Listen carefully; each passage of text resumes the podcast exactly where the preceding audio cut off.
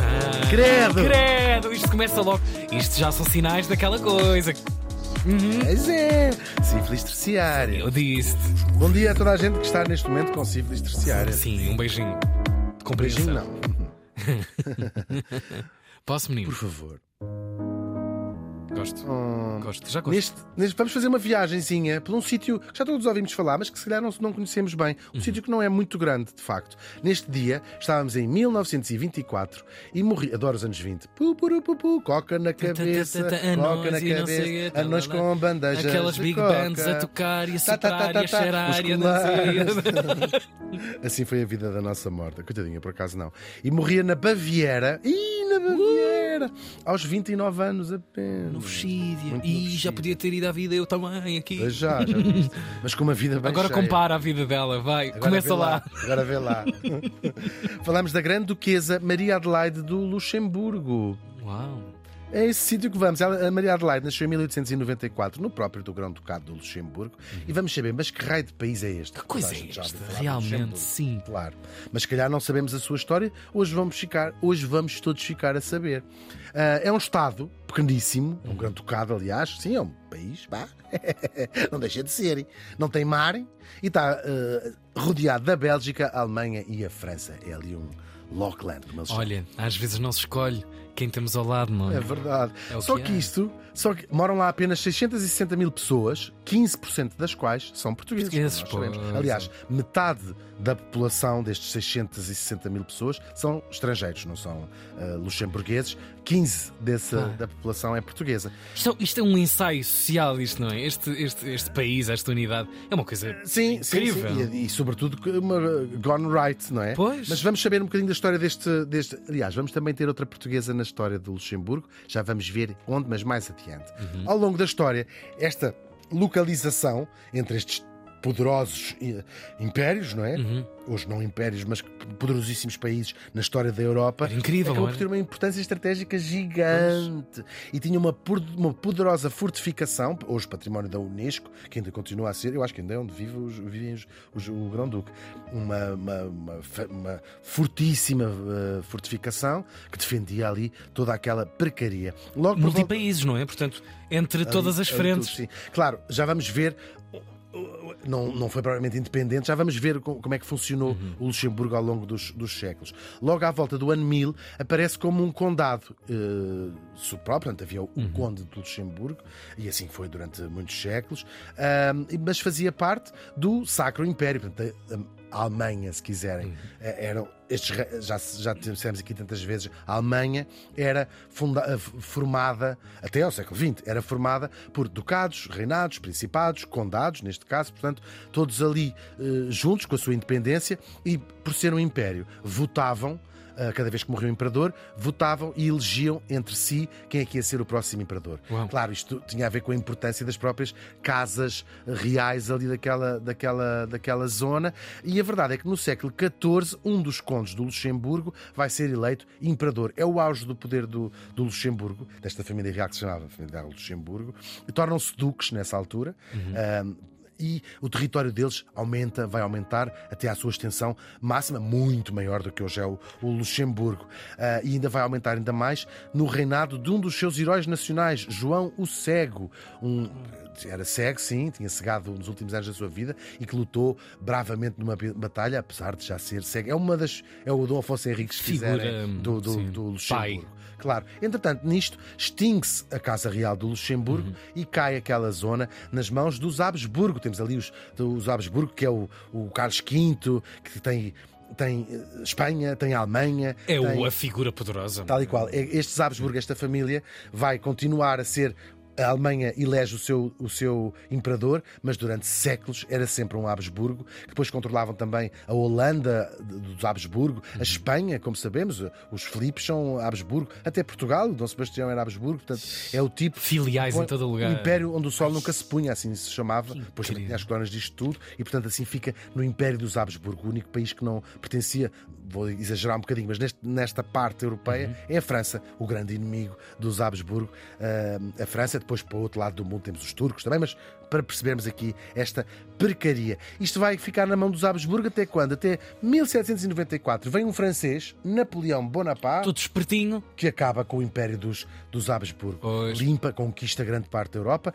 Claro, já sabemos que a brincadeira vai durar apenas até 1815, são Uhum. só ali aqueles 20 aninhos, porque o, o Napoleão vai ser derrotado e é, definitivamente vai ter que se desenhar Pois, o mapa da mas com Europa. moças, novamente. não é? Moças Claro, gigantes. claro. Não- o mapa da Europa não vai ser o mesmo. toda a Mesmo. coisa. Claro. Sim, faz uma coisa chamada o Congresso de de Viena. Juntam-se em Viena, vão ao natério. Sim, porque é claro, Viena, percebes? claro que é. Em Viena ao natário. Em é Viena ao natério. Das suas Boa! bolas. Opa, genial. Sim, senhor. Muito bem. Lá com as suas con- É que eu contas percebi logo. Eu percebi logo, logo, logo. Sim, e eles lá foram, tinham que levar aquelas todas. o- Botamos os outros. Tudo, tudo o que lá, tem, tudo bem. As, os As orelhas, até todos, cair, até eu mesmo.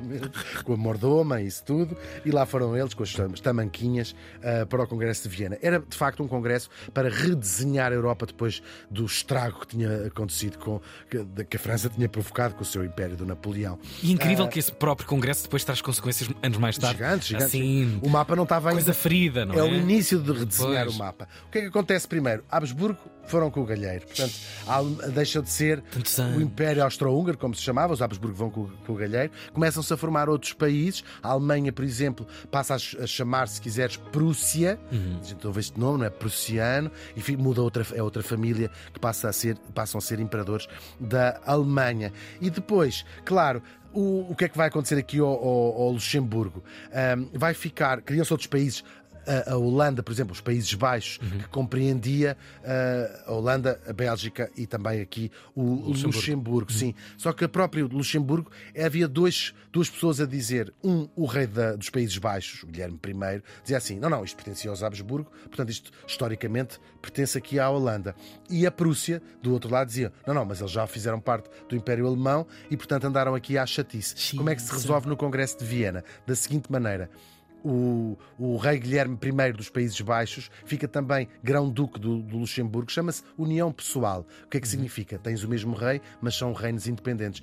Tens apenas o mesmo monarca. Respondes Ao ao mesmo, mas a- as duas ide- identidades ficam respeitadas. Chama-se uma união pessoal debaixo Ok. deste rei. O contrário de unificação, que aí passas a ser uma, uma unidade. Portanto, o rei da Holanda era também, ou dos Países Baixos, era também grão-duque do Luxemburgo. Luxemburgo. Em troca, para a Alemanha não se chatear, deram-lhe uma grande parte do território do Luxemburgo. Encurtou. que passou a fazer Cá parte da, da Alemanha. É verdade.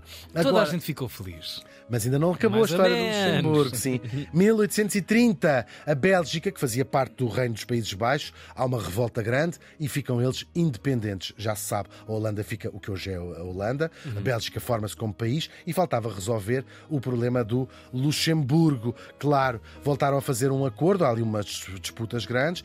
A Holanda. ah, o rei da Holanda continua a ser o grão-duque do Luxemburgo, mas em troca, para acalmar a Bélgica, dão metade do país, que é a parte francófona do Luxemburgo, Uhum. à Bélgica. E fica aquele bocadinho que é hoje o Estado do Luxemburgo. E lá vai Uhum. Tiraram, continuar. tiraram, tiraram, tiraram, É tiraram. verdade. Uma Bolas. parte para a Alemanha, uma parte para, para a Bélgica e ficou aquele, aquele bocado que é hoje Pois. o Estado do, do Luxemburgo. Entretanto, 1890 morre o rei da Holanda, Guilherme III, e nós já trouxemos aqui, ele tem apenas uma filha. Uhum. E pela lei de sucessão do, do grão-ducado, uma mulher não podia eh, suceder no, no- no- no trono, e portanto fazem ali uma. vão buscar um primo afastadíssimo do, do rei da, da Holanda, um Nassau, portanto da mesma dinastia, chama-se ele Adolfo de Nassau, vai ser o grão-duque agora do grão-ducado independente. Separam-se assim quando, quando eh, morre o, o rei. E depois há um filho deste, Guilherme IV, que é o pai da nossa morta, portanto, o segundo eh, grão-du- grão-ducado. a mãe é uma portuguesa, a infanta Mariana de Bragança, uma das filhas do exilado rei Dom Miguel. Eles vão, ele exila-se Ok. na Alemanha e é muito curioso, apesar de ele ser um rei no exílio, casa.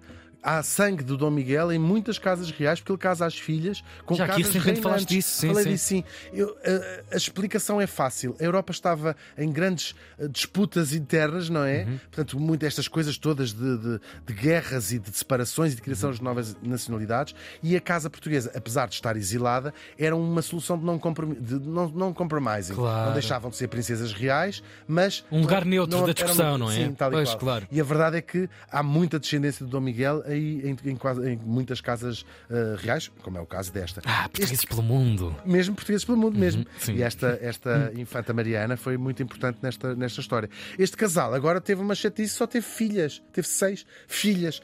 O, o tipo percebeu, o Guilherme percebeu, tem que mudar a lei Ups. para evitar chatices Claro. e muda a lei, eh, senão leia, leia o Grande Ducado para o Caraças. E vai ser a filha mais velha, que é a nossa Maria Adelaide, que passa a ser a herdeira. É a primeira a nascer no Grande Ducado em 600 anos, que não nascia lá um, um. Grande Duque, porque era- eram outras pessoas, né? Claro. Era o imperadorista, era não sei o quê, ou era o rei, o, o rei holandês. Depois, 1912, tem 17 anos, o pai morre eh, à regência da mãe, portanto, o Grão-Ducado foi regido por uma portuguesa nesta altura. Depois há uma invasão pela Alemanha durante a Primeira Guerra Mundial. A mãe, Ela- a filha do Miguel, portanto. Filha de Dom Miguel. Uau. Ela era neta de Dom, Sim, de Dom sim. Miguel, a nossa Maria Adelaide. Ela fica muito embrulhada, era uma miúda, não é? 18 anos, 18 anos. Há uma grande esperança na altura de uma renovação, vem esta uma- figura tão jovem, há assim um espírito grande. Ah, o o Grão-Ducado é invadido pela Alemanha, ela mete-se numa rede de intrigas políticas enormes, dissolve o Parlamento a uma altura mal aconselhada, eventualmente. Depois, no fim da guerra, havia a percepção enorme internacional e até lá dentro de que ela tinha sido pró-alemã durante aquele período da Primeira Guerra Mundial. A falar de nazistas. Sim, sim, sim, sim. Mas que lhe manchou toda. Manchou mesmo, gravíssimo, gravíssimo, consequências gravíssimas. Claro, ela participou no esforço de guerra, claro. Fez parte da Cruz Vermelha, assim, em auxílio, só que fez assim umas coisas, uns, uns erros de quase de iniciante. Foi ao enterro de um primo que era alemão, viajou, não é? Ah, recebeu o imperador da Alemanha no seu palácio e ela depois disse assim: "Não, ele- quando eu cheguei a casa ele já lá estava. Mas claro, isto tudo com uma repercussão internacional gigante. A França corta relações com o Luxemburgo, o Parlamento exigia que ela se abdica- abdicasse, era miúda mesmo. E até os partidos mais à esquerda diziam: não, não, acabou a monarquia, vamos ser uma república, a República do Luxemburgo. A Bélgica até am- ameaçou na altura anexar o Luxemburgo. E assim, 1919, com apenas 24 anos e depois de 7 anos como Grande Duquesa, abdicou mesmo, disse assim: vamos, vamos embora, que isto não é. Epá, está bem. para mim." Tadinha, é uma vida mesmo de Não, tudo, torto, tudo ao lado, não é? Torto, sim. Ela andou de um lado para o outro, até que foi para um convento carmelita. Ah. ah, E uma vida muito triste que não durou muito mais. Ela morreu de gripe, como dissemos há pouco, aos 29 anos, nunca casou, nem teve filhos. O Luxemburgo lá seguiu o seu caminho. Hoje é um dos países mais ricos do mundo e aqueles índices de desenvolvimento. Ah, e depois te- foi um, a cirurgia era das principais indústrias, aquilo depois deixou de dar dinheiro, que as pessoas hoje em dia é tudo em É plástico. tudo em plástico, é E verdade. passou sim, a ser um importantíssimo centro de gestão de investimentos, talvez dos mais importantes do mundo, e de comunicações também. Tem lá uma data de satélites, a famosa RTL, que dá aí cartas também por Europa. Um dia devia trabalhar para lá, Uhum. Olha. espíamos só da cintura para Pois, cima. Muito claro. mais bem vestidos e não sei o quê. Eu gostava de trabalhar Eu na também, RTL. também, eu, também eu. O Grande Ducado vai ficar para quem? Para uma irmã, Carlota, Uhum. que depois ah, ainda teve que suportar a invasão nova da, da Alemanha, aqui no caso os nazis Pois, mesmo. Também bela oferta que teve também entre mãos. assim: vou, vou, mas é para o convento também com a minha irmã, que ela Pois. falava assim. Sim, sim, com esse tom. Eu sou a avó portuguesa. Ela, ela abdicou nos anos 60 a favor do filho de João e ele mesmo fez a mesma coisa, abdicou no ano 2000 no filho Henrique, que é o atual Grão-Duque do Luxemburgo. Ah, ele já tinha pouco poder, o Grão-Duque atual, e em 2008 meteu-se lá numa disputa com o Parlamento por causa da aprovação da eutanásia. Ele disse que não e o Parlamento retirou-lhe o direito de voto. Portanto, hoje é uma figura ah, multimilionária e Pois, só decorativa. decorativa. Sim. Agora, os mais de 90 mil portugueses que vivem no Luxemburgo ficam a saber, se não sabiam, que houve mais um, ou que há mais um luso-descendente, o próprio Grão-Duque do próprio Henrique, pela sua portuguesíssima bisavó. A Grande Duquesa Maria Adelaide de Luxemburgo morreu faz hoje 100 anos. Uau.